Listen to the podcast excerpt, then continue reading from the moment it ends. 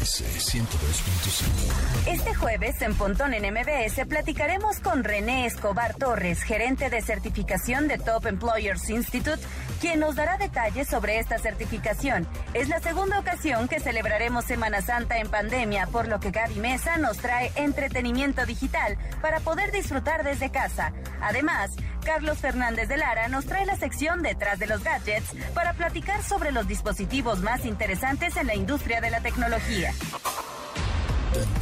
en MBS. Una hora de lenguaje analógico trascendido a digital. Gadgets, gadgets, tendencias. Tecnología vestible y avances que prueban que vivimos en la era que alguna vez soñamos como el futuro. Pontón en MBS. Bienvenidos, mi nombre es José Antonio Pontón y ya es primero de abril. Recuerden que hoy es el April's Fool, es decir, el Día de los Inocentes en Estados Unidos y hay muchas bromas. Bueno, el año pasado no hicieron bromas, evidentemente.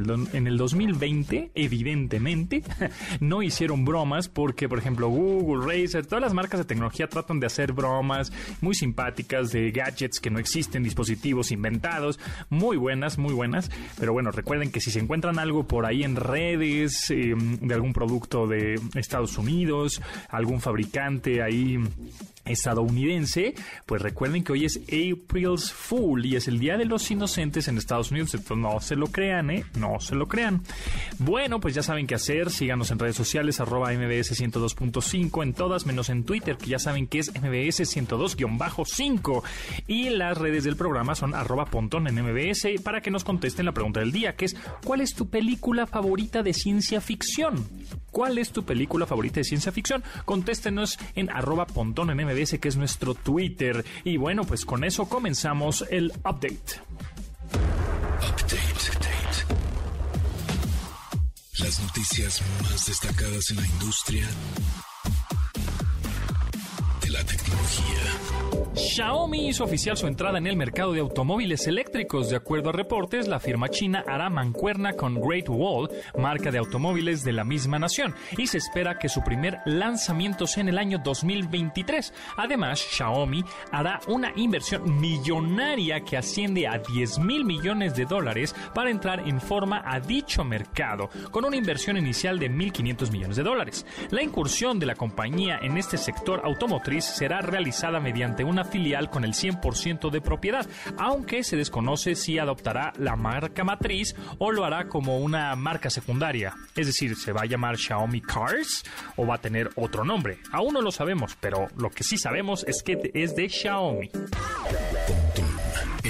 En MBS 102.5. En el marco de su tercer año de operación en México, Didi anunció cambios para usuarios y conductores que incluirán metas de ganancias para conductores o el uso de Google Street View para acordar el punto de encuentro con usuarios. Para la primera, la aplicación del servicio preguntará al conductor el monto que espera alcanzar semanalmente, para luego mostrarle los horarios en los que le será más posible alcanzar tales metas. La otra función integra imágenes reales para que conductores y usuarios puedan establecer un punto de encuentro de forma más sencilla, a través del uso de fotografías obtenidas con Google Street View. Los conductores también serán capaces de recibir sus ganancias a través de Didi Pay, con la que podrán retirar y actualizar sus ingresos hasta tres veces al día. Finalmente, los usuarios podrán pedir viajes hasta con tres destinos y serán capaces de compartir tarifa con otros pasajeros. Cabe señalar que estas innovaciones estarán disponibles en las próximas semanas.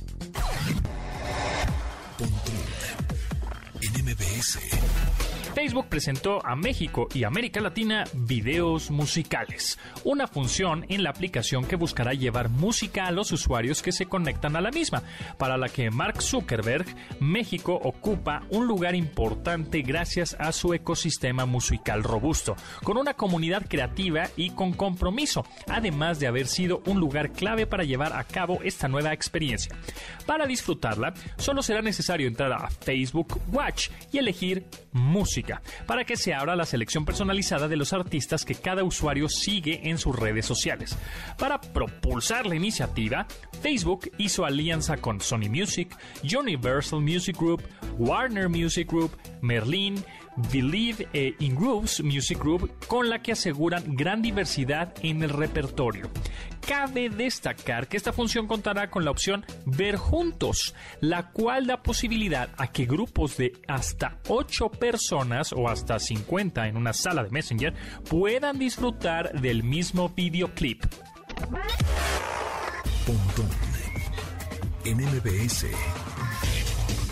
Parece que finalmente los rumores sobre una película de los Thunder, Thunder, Thundercats será realidad para dar vida a los felinos cósmicos. Warner Bros. incluyó entre el grupo de realizadores al director Adam Wingward, quien realizó dicho trabajo para la cinta Godzilla contra Kong.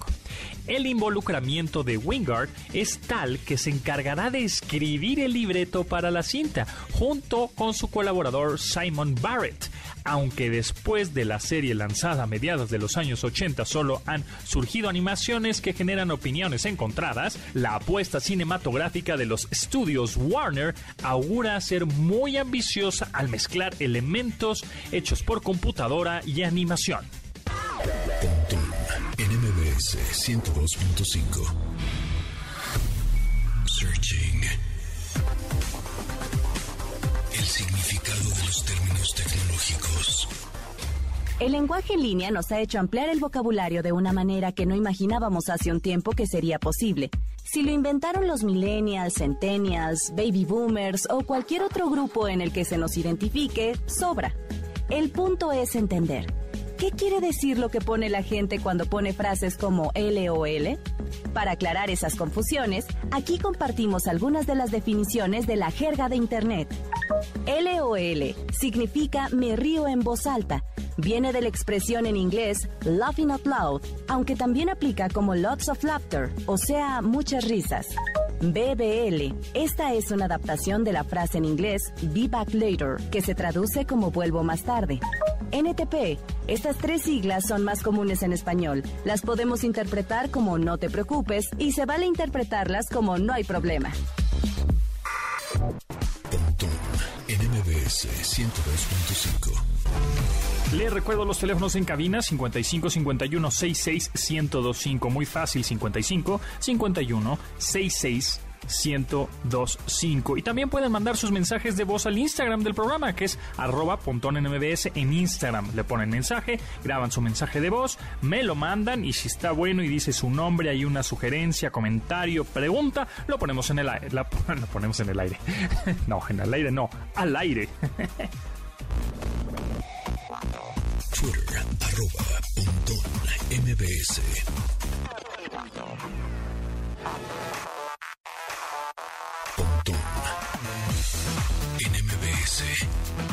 Entrevista.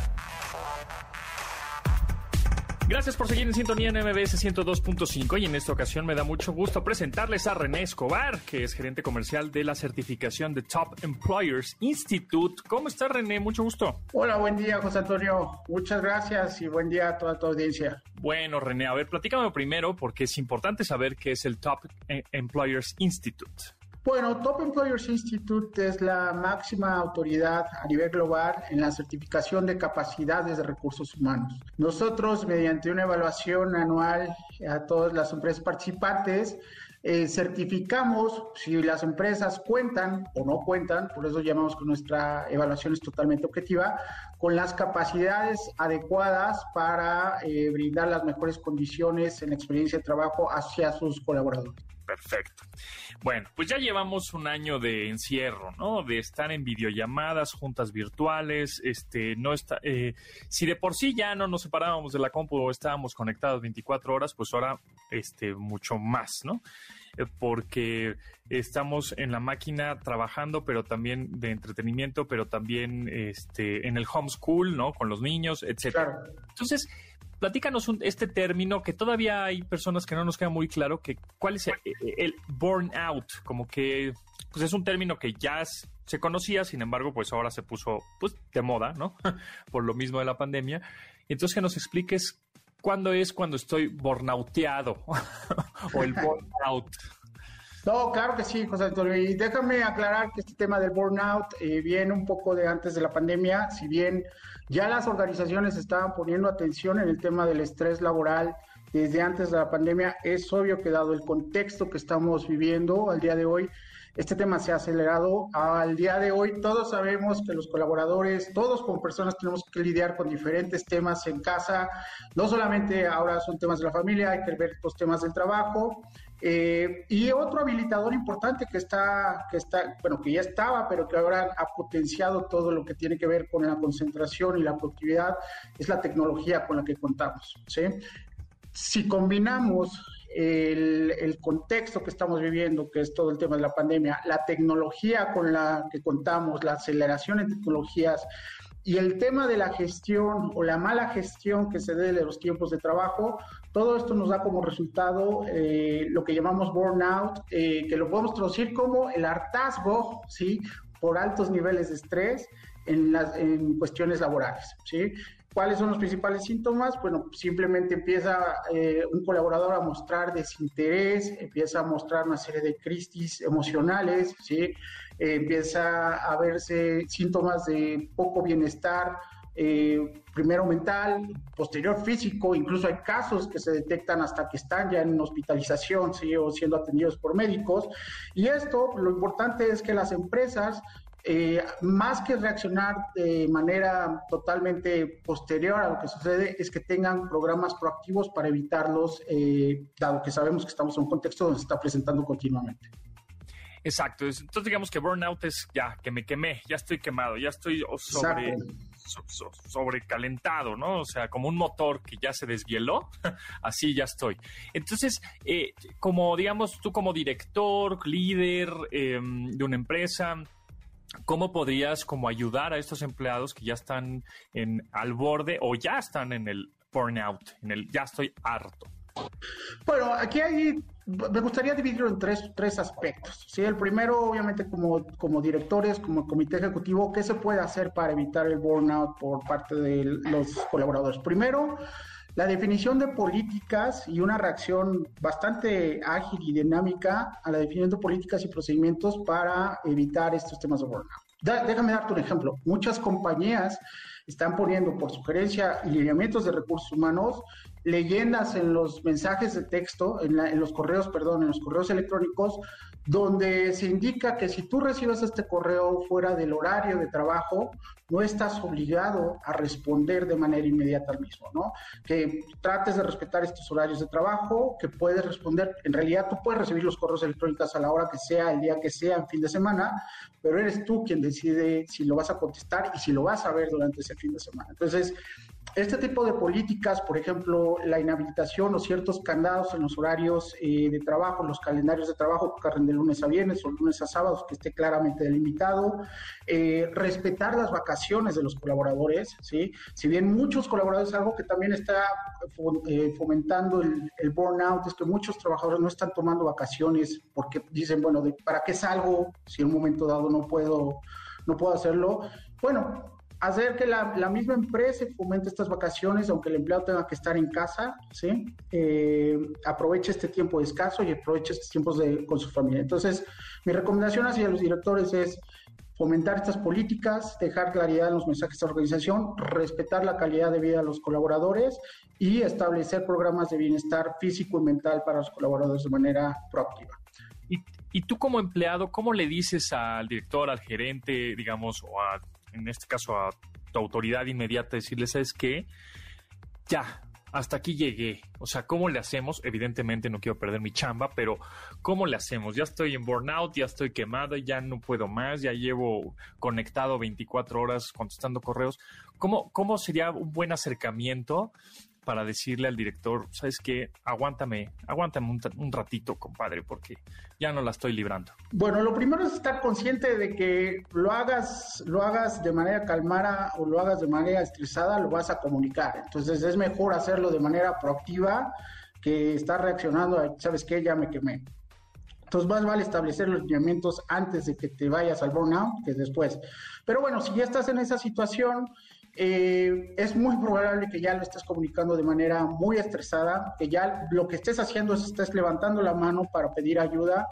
Eh, ante esta situación, todos los gerentes y directores tienen que estar conscientes de este punto. Lo mejor para el empleado siempre es comunicarlo, comunicarlo a través de sesiones informales. De hecho, algo que están haciendo los top employers en, esta, en los últimos años es fomentar estas conversaciones informales, retroalimentaciones informales que no dependen eh, de monitoreo de trabajo, sesiones, por ejemplo, de intercambio de experiencias que no tienen nada que ver con, con, trabajo. Se establecen reuniones semanales para que los, los mismos colaboradores puedan comentar cuestiones personales, etcétera. Entonces, eh, hay que facilitar esos medios, pero por otro lado, lo mejor para los colaboradores es levantar la mano, no dejar que la bomba explote en tus manos, porque eso evidentemente se, problema, se convierte en un problema físico y mental, y eh, hablarlo claramente y decir, necesito apoyo, necesito soporte por parte de otras personas y también necesito que respetes mi horario de trabajo. Hay un punto bien importante también que fomenta el burnout y eso es el micromanagement o micromanagement o microgestión por parte de los líderes, ¿sí? Si alguien no está a favor, bueno, o no se siente cómodo con los esquemas de micromanagement, la verdad la tendencia es que casi nadie los use, eh, pero si tú tienes un jefe que utiliza micromanagement, lo mejor es hablarlo, establecer claramente que tus objetivos eh, eh, de trabajo son, pues, los estás cumpliendo y que necesita ciertos espacios para gestionar pues todas las otras cuestiones que o todos los otros frentes que lidias en casa, ¿no? Tiempo personal, tiempo de familia, eh, respetar tus horarios de trabajo, respetar tus horarios de comida, que eso es también algo que está pasando, este, mucha gente ya no está respetando sus horarios de comida o está tomando juntas, comiendo al mismo tiempo, etcétera. Entonces, eh, realmente la iniciativa está en uno mismo, hay que respetar esos tiempos uno mismo y hay que comunicarlo obviamente a los supervisores eh, delimitando ciertos límites, ¿no? René Escobar es gerente comercial de la certificación de Top Employers Institute para Norteamérica, eh, Centroamérica y Colombia y bueno, cuenta con más de 25 años de experiencia profesional en este ámbito.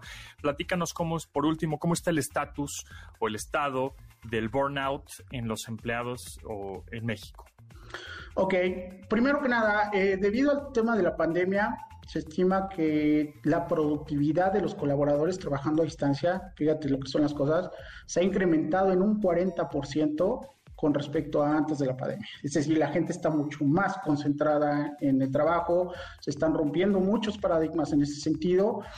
Eh, y eso es, esa es la parte positiva. La parte negativa es que efectivamente eh, la gente está, ya, ya no respeta esos horarios de trabajo que antes de alguna manera estabas forzado a respetarlos porque tenías que irte a tu casa, tenías que, eh, eh, pues, tenías que descansar en tu casa o, te, podías separar los aspectos familiares, ahora tienes que estar conectado. Eh, más o menos un 70% de los colaboradores, de acuerdo a lo que tenemos en estudios, se ha identificado con problemas de burnout, ¿sí? Con, se identifica con temas de mayor presión laboral, ¿sí? y por ende eh, es importante que, los, que las empresas, los top employers, estén identificando estos síntomas de manera proactiva y estén fomentando programas para evitarlo. Muy bien, bueno, pues ahí está. Em, si tengo síntomas de burnout, la gente te puede escribir en alguna red social que tengas y le puedes dar algún tip o truco por ahí. Claro que sí, eh, dejo mi correo electrónico para futuras eh, cuestiones, eh, para intereses sobre las, las, mejores prácticas de los top employers a nivel mundial y obviamente el programa de certificación. Mi correo es rene.escobar top-employers.com, ¿sí? ahí pueden mandar todas sus dudas. Y también tenemos nuestra página corporativa en topemployers.com, donde pueden ver a todas las empresas certificadas, no solo en México, sino a nivel regional y a nivel global, y donde también tenemos una serie de eventos y reportes de mejores prácticas de recursos humanos en diferentes ámbitos de, eh, laborales. Pues ya está. Entonces, si no saben qué hacer con sus empleados que ya están bastante hartos de estar conectados en las videollamadas y el Zoom y el Google Meet y el Meet y todos estos, este, o tú también como empleado decirle, híjole, ya no sé cómo decirle a mi jefe que ya estoy quemadísimo. Bueno, pues ahí está René Escobar, que es gerente comercial de la certificación de Top Employers Institute para Norteamérica, Centroamérica y Colombia. Muchas gracias, René. Mucho éxito. Muchas, muchas gracias por tu tiempo. Gracias, José Antonio. Eh, saludos a todos.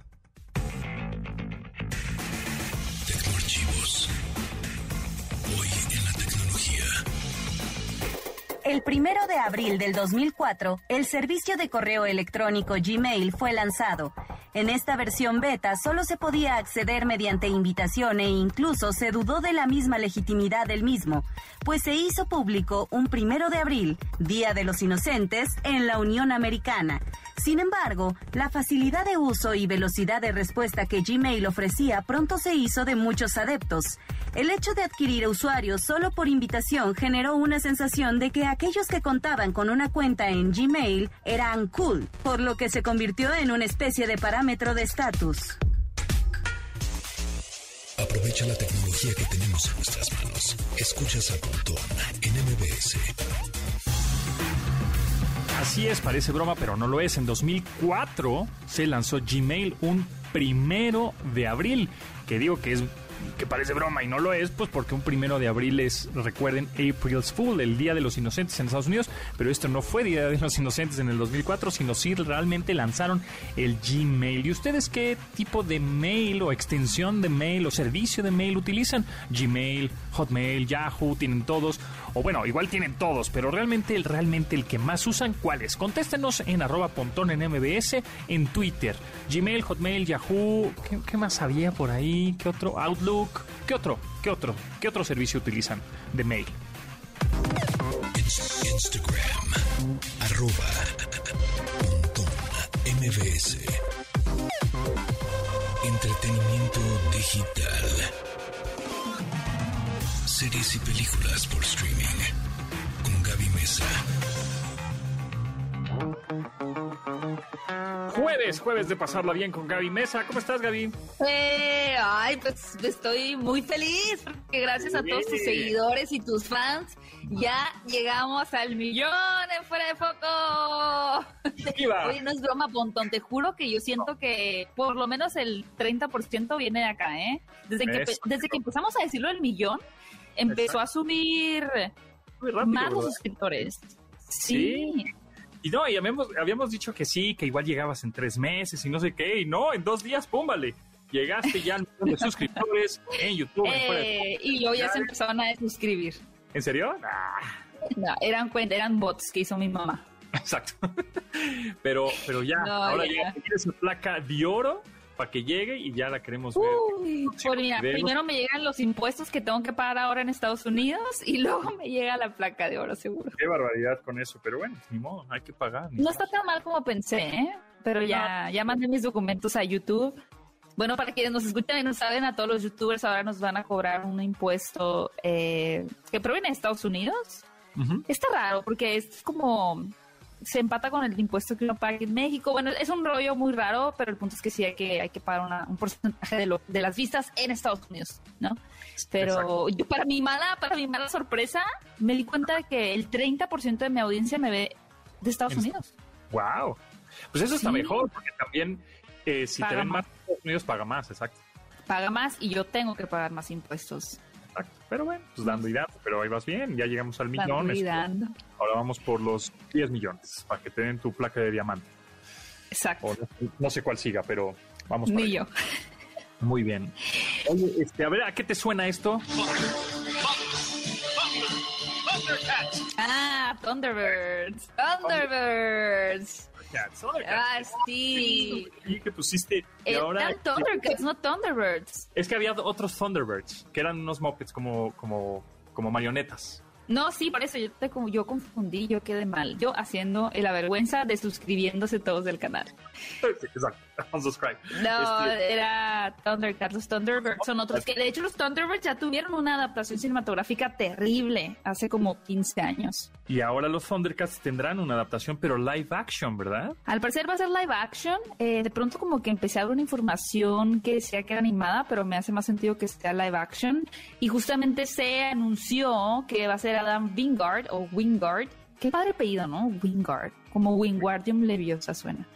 Eh, que es el director que nos acaba de entregar Godzilla contra Kong, la película que como profeticé, que tampoco era tan difícil profetizar, era muy obvio, pues ha sido como la, la salvavidas, ¿no? Ha sido el salvavidas de, de los cines, que en su momento Tenet intentó serlo seguido de La Mujer Maravilla, eh, seguido un poquito de Las Brujas, que han sido como estos estrenos, todos por parte de Warner, que de cierta manera han hecho que la gente se acerque por lo menos a los cines, ¿no? Incluso Tommy Jerry, que también es de Warner. Warner ha sido la productora y la distribuidora más abierta a intentar regresar a la gente a las salas de cine con sus estrenos, a no tenerle miedo como, por ejemplo, un poquito Disney, que ha decidido mejor jalar un poquito de agua para su propio pozo, ¿no? Con, con Raya, que solamente se estrenó en, Disney Plus, o próximamente también Black Widow, que va a tener un estreno híbrido. Eh, estas películas como Godzilla contra Kong o, Wonder Woman, pues han ido a pantalla grande, pero Godzilla contra Kong ha sido la gran ganadora. Space Jam Legacy, ¿no? También. Space Jam Legacy también es de Warner. O sea, realmente yo creo que es Warner. Deberíamos de, darle una corona a nosotros los cinéfilos porque han sido quienes han pues arrastrado más a más personas a, salas, ¿no? A salas de cine. Y en este caso, eh, pues con Godzilla contra Kong ha sido sin duda pues una película muy exitosa que tiene más de 120 millones de dólares recaudados en taquilla en su primer fin de semana. Recordemos que solo se ha estrenado, de hecho, en, bueno, en México ya se estrenó, en Latinoamérica me imagino que en algunos países, pero en Estados Unidos apenas se va a estrenar en HBO Max y en cines. Y aún así ya ha sido un tremendo éxito eh, pues a nivel global, por así decirlo, ¿no? En ciertas regiones.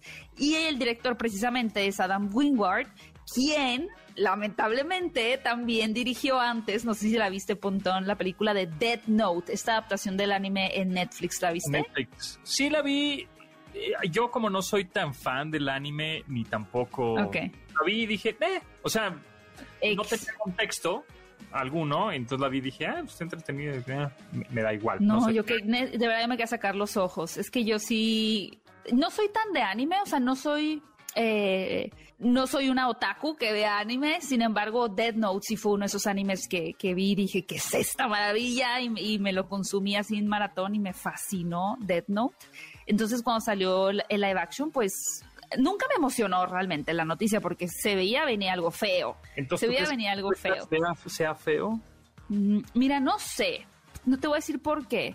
Eh, bueno, vamos a tener esta adaptación live action de Thundercats por parte de Adam Wingard creo que Godzilla contra Kong es un gran acierto, es un win, ¿no? Un, ganar eh, estrepitoso, porque realmente no necesitaba tener sustancia tanto la película. Lo que necesitaba era tener una buena dirección de efectos especiales, necesitaba saber crear un, um, un clímax de locura, y, es algo que consigue con los dos personajes, y necesitaba eh, saber cómo cómo lograr que la audiencia empatizara con los monstruos, ¿no? Tanto con Godzilla como con Kong. Está muy bien logrado. Dead Note eh, visualmente es interesante igual, pero ahí importaba mucho el desarrollo de los personajes y está muy mal logrado. Entonces, Thundercats, yo puedo asegurar que en el aspecto visual, efectos especiales o todo lo que tenga que ver con la acción puede ser muy buena, pero lo que tenga que ver con un buen trabajo de personajes, la verdad, con base en la filmografía de Adam Wingard, yo sí tendría dudas. Habrá que ver, claro, me puedo equivocar horrible, pero... Mm, hay, que, mm. a la, primera, igual ya aprendió, ya aprendió, dijo, mm, por aquí no va. Creo que a los fans hay que darle lo que les gusta y a los fans de Thundercats, que los fans de Thundercats tienen nuestra edad aparte, ¿no? Entonces estamos... Pero ¿lo sabes qué pasa con los gatos, Pontón? O sea, ya vimos Cats hace dos años y fue como, ¿por qué? ¿Por qué hicieron esto? que se veía espantoso. Y ahorita con Mujer Maravilla, Chita, como que las escenas con Chita se veían oscuras, así como que, híjole, no sabemos si nos quedó bien, entonces vamos a ponerle un filtro así para que se vea muy darks y no, y no, lo no puedan verla en realidad. Entonces creo que todavía este juego con los gatos Sí, y es difícil. va a ser un casting difícil. O sea, ¿a quién, a, quién pones de Leonor? ¿A quién pones de Pantro? ¿A quién pones de Mumra? ¿No? O sea, tendría que ser. Todos son bestialmente enormes. O sea, es de Rock y todos sus primos, ¿o qué? Porque. yo, yo creo que los van a hacer más escuálidos para esta adaptación. Más post pandemia, ¿no? Exacto, sí, pues. No sé, habrá que ver. ¿Tú qué piensas? ¿Te, emociona? Ya que veo que eres muy fan. Porque es mi generación, ¿no? De ver a los Thundercats. Por cierto, ¿viste alguna adaptación que hicieron, que quisieron hacer un reboot? Este, de Thundercats animado, así como hicieron Titans, eh, eh Teen Titans Go, hicieron The Thundercats Roar o algo así y estuvo horrible. O sea, todas las fans dijeron qué porquería es eso. A diferencia de Teen Titans Go, que también es de Warner, que me pareció grandiosa, soy súper fan de Robin, Cyborg, Chico Bestia, ellos. Rey. Este, sin embargo, eh, eh, cuando hicieron Thundercats Roar, sí estuvo muy chafa. Y, y entonces ya, te, ya tengo ese, ese antecedente de decir, está, está chafa y si hacen un Thundercats live action igual está igual de chafa, no sé. Mm, digamos que tenemos nuestras dudas, tenemos nuestras reservas ambos dos. Ambos dos. Pero tú, ¿para cuándo va a salir? Hasta 2023, ¿no? Híjole, no sé si apenas se anuncia, sí, seguro que, algo así aproximadamente como 2023. 2023. Así que ni hay que hacernos muchas ilusiones. Pero bueno, si ahí viene Thundercat, porque en una de esas es, ¿qué creen que se canceló, no? Como luego sí, claro. O se atrasó y así como los nuevos mutantes, o así como híjole, también la de Morbius con Jared Leto, que va a ser este vampiro de, de, los cómics, pues también tiene la vida ahí estrenándose. Pues todo, sí, este, todo puede pasar, todo puede pasar. ¿Y, y qué onda con la Maite Perroni? Con Marvel Universe. pues salió bien, sí, mucho alcance tuvo esta noticia eh, de que se dio a conocer que había audicionado para un proyecto de Marvel. Obviamente las audiciones, pues uno puede ir y, te admiten una audición que ya, imagínate, para el universo de Marvel a ser bien difícil lograr una audición siquiera, pero de ahí a que obtengas el papel, pues es, punto y aparte, ¿no? Yo, eh, por lo que he escuchado de estos nombres en, en, actrices mexicanas, por supuesto, y ya lo hemos hablado aquí, lo hablamos justo la semana pasada, que el público pide un poquito para que se vuelva una superheroína es Eiza González. Aunque a Isa González la han pedido más para integrarse al universo extendido de DC en un personaje que se llama Satana, eh, porque desde que comenzó a sonar este proyecto la gente empezó a decir Eiza González sería la perfecta Satana, ¿no? Eh, pero pues no se sabe nada, no sabemos si realmente ella está interesada siquiera, pero estuvo en la película de Alita, Battle Angel, que ya es este como un proyecto similar a un tema de superhéroes. Entonces no me parecería tan descabellado. También Bloodshot con Vin Diesel. Pero este Maite Perroni sí estuvo como... Salió de la nada, ¿no? Como que sí fue sorprendente. Pero pues, Eisa González. DC, estaría buenazo ese. Estaría, es bien linda. Bueno, no, no la conozco a Maite Perro ni en la vida real. Si te soy muy sincera, yo nunca vi Rebelde ni nada de estos proyectos, pero em, tuve la oportunidad de entrevistarla un par de veces por, por proyectos de, televisión y demás. Y, la verdad es que es una persona muy sencilla y muy agradable. Entonces, me daría mucho gusto, la verdad, verla también en, en terreno hollywoodense y con la apertura que cada vez está teniendo las, las producciones donde ya no todos son este gringos güeros, ¿no? Así plagando las pantallas, sino que hay más diversidad que hace mucho más sentido además. Pues qué mejor que tener mexicanos ahí ganando terreno, ¿no? Estaría bueno, estaría bueno verla ahí en el universo. Alguien invíteme a audicionar, aunque sea como Árbol 5. Tú has doblado una película, ¿no? Sí has doblado cosas, ¿no? Yo estuve en el doblaje de una película, eh, me pareció muy complicado, estaba muy nerviosa además, y estuve de extra me invitaron como, ya sabes, ¿no? De influencer. Me invitaron de influencer a, una película que se llamó Guerra de Papás 2 con Will Ferrell y Mark Wahlberg. Y, oh, estuvo eterna. Era una grabación en un boliche. Entonces, imagínate, estuvimos aventando la bola de boliche como por ocho horas sin parar. Y aparte está bien chistoso porque ya que vi la película en la escena que según esto me iba a ver, de verdad se ve como tres píxeles en mi cara. Te aplicaron la Mike Wazowski pero ni siquiera Mike Wazowski era aspirar a mucho, ¿eh? era mucho menos que eso, pero si me quieren ver, estoy en la escena del boliche en Guerra de Papás 2. Ahí está. Muy divertida experiencia. Sí, eso está padre. La experiencia está padre. Muchas gracias, Gaby. Nos escuchamos próximo jueves por acá. Sí, el próximo jueves a ver si nos da chance ya de platicar de los premios Oscar, que ya se viene la ceremonia. Eh, y al fin estoy empezando a ver las películas nominadas, entonces seguramente tendré más que aportar al respecto. Eso, venga, pues ya, próximo jueves hablaremos del Oscar, de las películas nominadas. Y bueno, pues ya saben, síganla en Instagram, en Twitter, en YouTube, fuera de foco, suscríbanse, vamos por los dos millones, señores. Vamos por el millón en TikTok, ¡Woo! Ah, exacto, exacto. Gracias, Gaby. Gracias.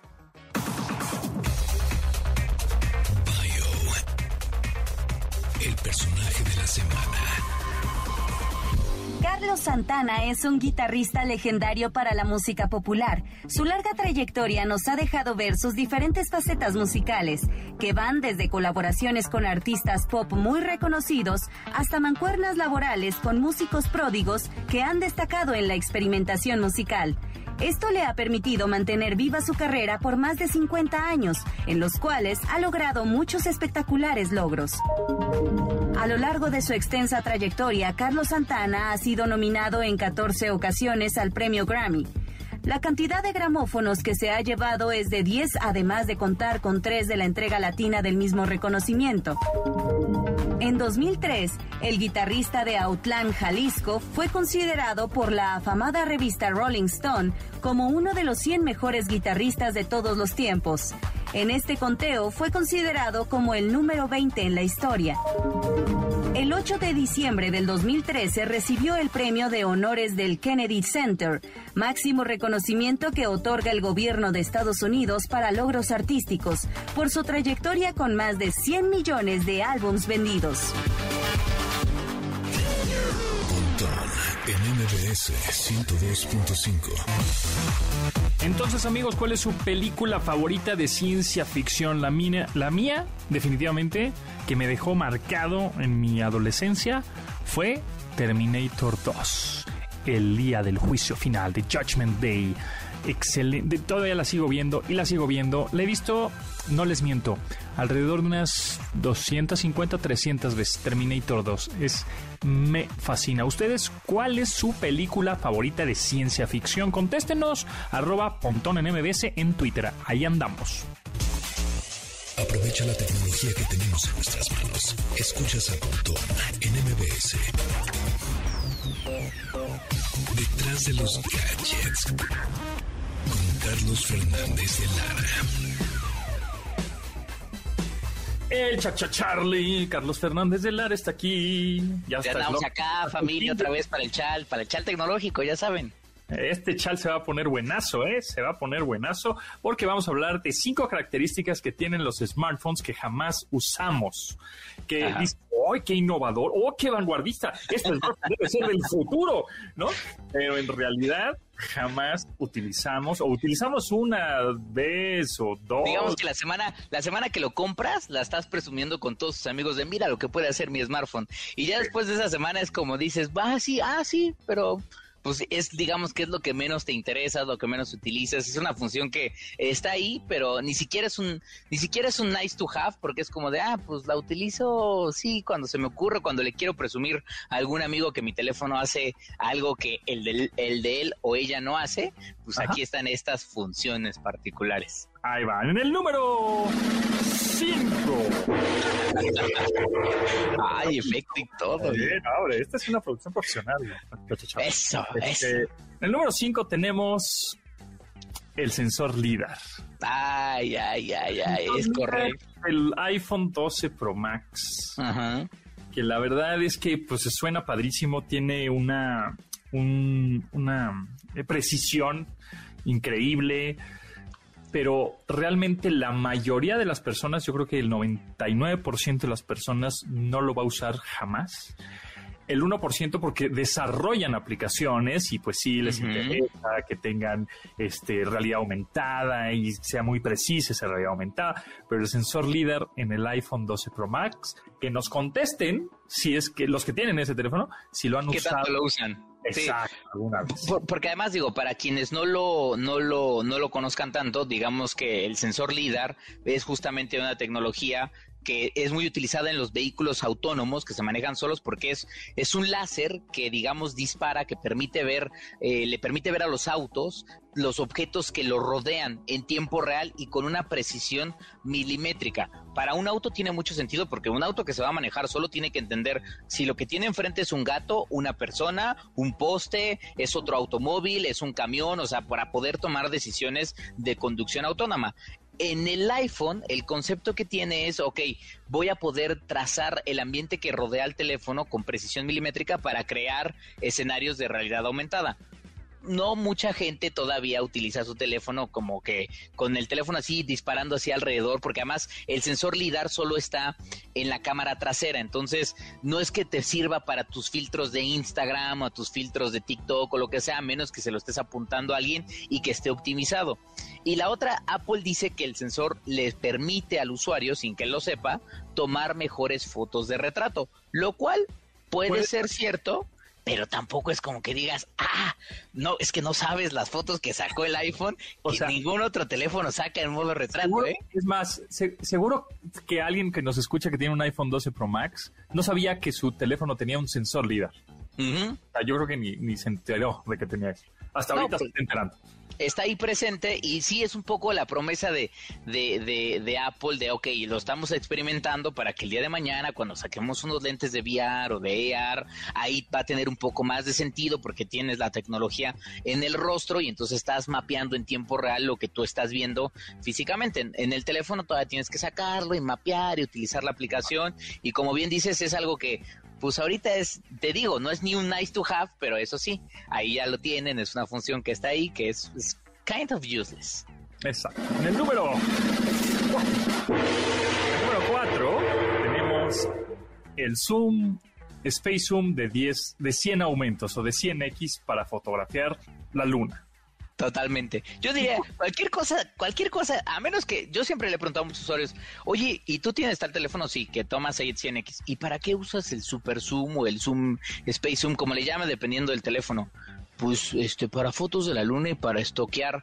Pero pues es como que dices, bueno, si eres un stalker, ahí un, un depravadillo loco o algo, un espía o algo así, pues lo entendería, pero pero ni, ni siquiera así. O sea, así, si realmente te dedicas a eso, tienes un equipo profesional como para dedicarte a esas funciones de es que soy detective privado y tengo que seguir a mis personas, no necesariamente para un teléfono. Sí, exacto. O sea, realmente lo vas a usar poco, aunque creo que lo vas a usar un poquito más que el sensor LIDAR, ¿no? ah, sí. Sí, digamos que el único caso en donde sí le vería mucho uso, y eso no es que vayan a hacer unas fotos tipo telefoto, es en conciertos. Estás en un concierto, estás muy atrás, necesitas un buen zoom. Ahí sí, por ejemplo, el del iPhone te queda mucho a deber, pero el de teléfonos como el Galaxy S21 Ultra o el Note 20 Ultra o algunos otros, ahí te pueden responder mejor. Muy bien. En el número 3 la cámara microscopio del Oppo Find X3 Pro. o la macro en general de otros teléfonos, sí, que no está disponible en México, o la macro de otros teléfonos de tenemos un lente macro para tomar fotos de muy, muy cerquita. Y, y yo no sé, ¿para qué lo usarías tú, por ejemplo? Pues, tomas una foto de un bicho y ya. O sea, no pues más de eso, pues, este, o la suciedad de las teclas de tu computadora. Dices, miren, qué marranas están mis teclas. Pero, nada más, o sea, no. Yo ahí pensaría, si estás estudiando alguna carrera de taxonomía o eres un, un, un una, un, un especialista en arañas, en aracnofan, ajá, este, pues igual tiene sentido que tengas un lente con esta capacidad, te acercas mucho a la araña, aguas que no va a ser una viuda negra que te salta, este, pero fuera de eso es como de, ah, mira, puedo tomarle fotos a mi cabello y ver justamente cómo se está quebrando porque pues ya el estrés me está matando, pues no, no, no le vería mucho uso real al, al lente macro. Exactamente, en el número 2 el Dolby Atmos en los teléfonos celulares. Una cosa más. Me parece una jalada de los pelos. Digo, discúlpenme todas las marcas que tienen Dolby Atmos. Está bien que lo tengan, qué bueno que lo tengan. Adelante, ¿no? Más vale que lo tengan a no tenerlo. Pero así que digas, voy a escuchar mi serie de Netflix que tiene Dolby Atmos en mi teléfono sin audífonos, o sea, con la bocina mi teléfono, y se va a oír envolvente, Sí, es que es completamente cierto. Es el ambiente de, oye, bro, estás en un teléfono. Casi siempre cuando estamos viendo cosas en nuestro teléfono tendemos a tener nuestros audífonos y nota para justamente para no molestar el ambiente que nos rodea. Pero por tú que tú estás solo, pues la verdad es que prefieres mandar, si tienes la chance, mandar ese contenido que vas a ver a una pantalla que tengas por ahí a estarlo viendo en el, en el teléfono. O sea, y escuchando, ¿no? Escuchando, dice, tiene Dolby Atmos tu teléfono. ¡Wow! Me lo llevo. Increíble. ya, por esa es la razón. Necesitaba un teléfono con Dolby Atmos. Exacto, voy a escuchar de manera envolvente todas mis series. Eh, por Dios, ¿no? Con dos bocinas que salen de aquí y un poquito enfrente. Exacto, que salen, exactamente, porque hay teléfonos que ni siquiera la bocina ya la tienen en la parte superior donde está la selfie, sino la cámara de selfies. Ya más bien vibra el teléfono, ¿no? La, la carcasa y es la que suena. Entonces, bueno, y ese tampoco. Qué bueno que lo tengan, sí, pero. Y en el número uno, a ver, ¿eh?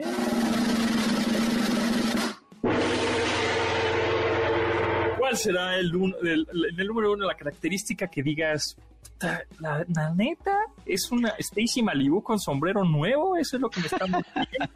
Porque pues evidentemente eso lo tienen que hacer los, los teléfonos y las marcas, ¿no? Poner un future, una característica, una especificación extra, pues para decir, esta es la diferencia de la nueva generación a la anterior, porque pues, si no, ¿para qué te hago un, uno nuevo, ¿no? O sea, para o compra este teléfono porque hace algo único que los demás no hacen.